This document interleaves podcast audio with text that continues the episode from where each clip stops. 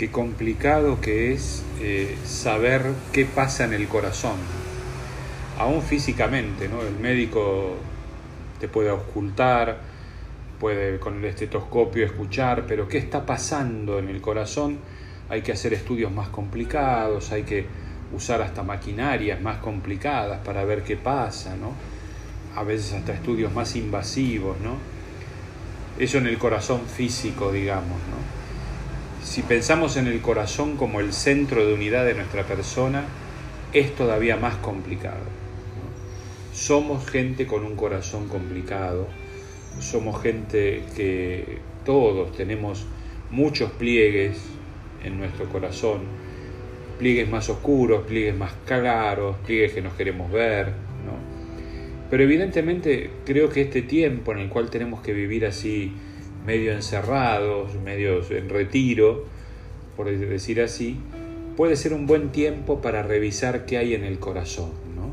Sobre todo, qué hay en el corazón que puede de alguna manera herirlo o herir a los demás, qué hay en el corazón que puede endurecerlo, y no hacer que sea un corazón sensible a las necesidades del otro, sensible a las propias necesidades.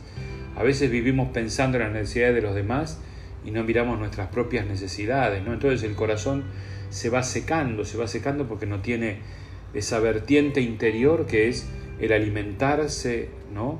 de la palabra de Dios, por ejemplo, del amor a los demás, del servicio a los demás, del despegar del corazón tantas placas a veces así de, de odio, de bronca, de heridas pasadas, ¿no? Cuando el corazón de Jesús se aparece a Santa Margarita María, justamente la idea es mostrarle ese aspecto más profundo de la humanidad, porque en ese aspecto más profundo de la humanidad de Cristo es donde nace, por así decir, toda la fuerza redentora de Jesús, porque no no se guarda nada para sí, ni siquiera su corazón. Lo mismo tendría que pasar en nosotros. Todo lo bueno tiene que nacer de nuestro corazón, de aquello que en el corazón podemos ir haciendo crecer y haciéndolo cada vez más blando.